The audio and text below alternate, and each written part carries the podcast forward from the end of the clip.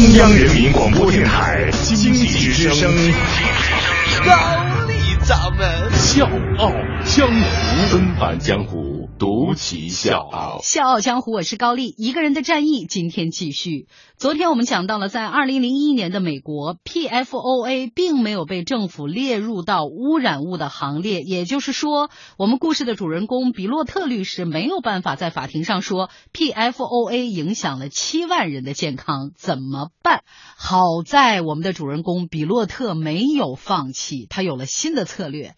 那个时候，西弗吉尼亚州刚开始实施一项新的法律，原告你只需要证明自己是被迫暴露于有毒物质就可以胜诉，被告必须要出资给原告进行医疗检查，如果原告得了病，可以继续无限次的要求赔偿。尽管受污染的六个水区里面有四个都是在俄亥俄州，但是根据这项法律，比洛特还是在西弗吉尼亚的州法院提出了集体诉讼。咱们再看这边，美国环保署也坐不住了，他们觉得不好意思了。你看人一个律师，人家为了这事儿，人家折腾成这样，咱作为一个官方机构不干点啥过意不去啊。然后他们自己也对 PFOA 展开了调查。二零零二年，美国环保署公布了初步的调查结论，认为说 PFOA 不光是会对喝了污染水的人造成危害，还可能危害每一个人，比如用特氟龙锅做饭的人。要命的是，美国的血库里面都检出了 PFOA，而且美国成年人血液当中的 PFOA 平均值在十亿分之四到五之间。最让人不能接受的就是杜邦和三 M 早在一九七六年就知道了这一点。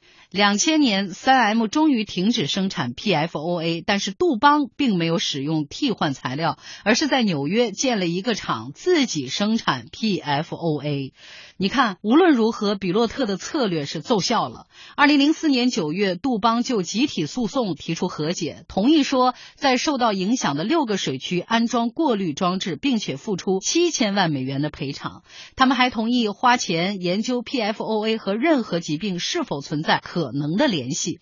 如果确认存在关联，杜邦愿意为受到影响的居民永久支付医疗检查的费用。到了这一步，接受杜邦的条件看起来是一个合情合理的选择。今天我在这儿讲这个故事很轻松，但是咱的主人公比洛特在这个案子上到这个阶段已经花了三年时间，啥都没干，人家公司也为这个事儿遭受了巨大的经济损失。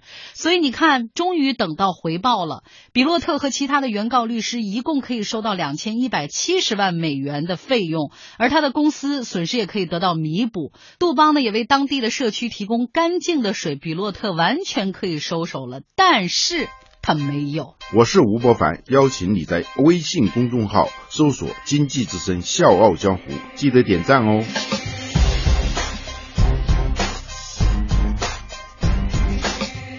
比洛特要为受到影响的七万居民的利益代言。他在想，我为什么不用这笔赔偿款对他们进行体检？大家都关心三个问题：我的血液里有没有 PFOA？如果有的话，是不是有害？如果有害，会有什么后果？然后他提出了一个方案，说只有接受体检才能拿到赔偿金。那这个方案得到了大多数人的支持。几个月的时间里，将近七万名的西弗吉尼亚居民接受了体检，同时每个人都领到了四百美元的补偿金。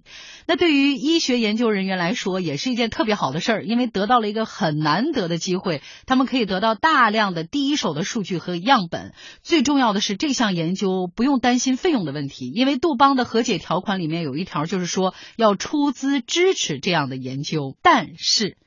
这项研究花的时间远比想象要来得长，两年过去了没有结果，三年、五年、六年还是没有结果。杜邦一共支出了三千三百万美元，而我们的主人公比洛特还在等。如果不能证明 PFOA 和身体健康的损害存在关联，那么居民就不能拿到任何医疗费用方面的赔偿。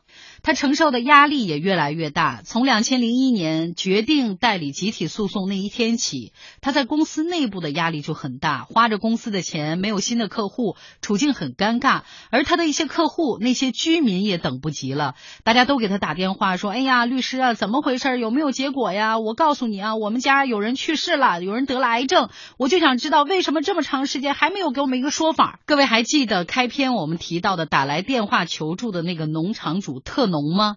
他也是在这场等待中因为心脏病去世的。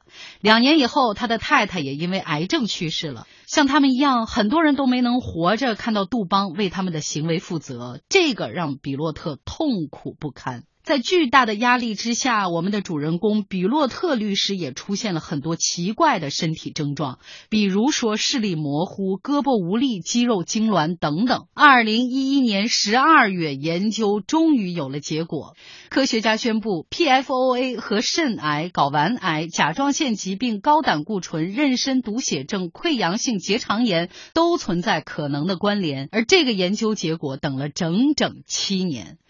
这个结果让比洛特长长的舒了一口气。我们终于做到了当年对居民做出的承诺。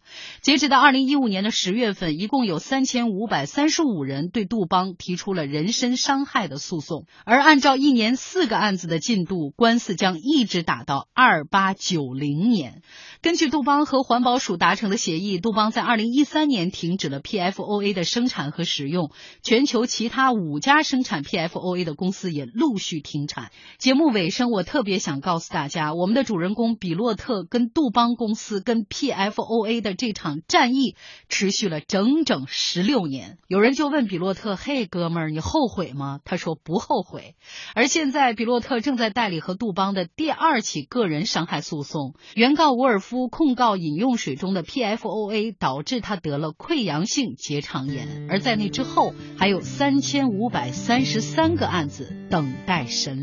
到这儿，本周联播剧《一个人的战役》就此谢幕。我特想知道这场一个人的战役让您有怎样的思考？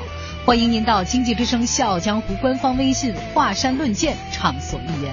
笑傲江湖，我是高丽，明天见。世界太大还是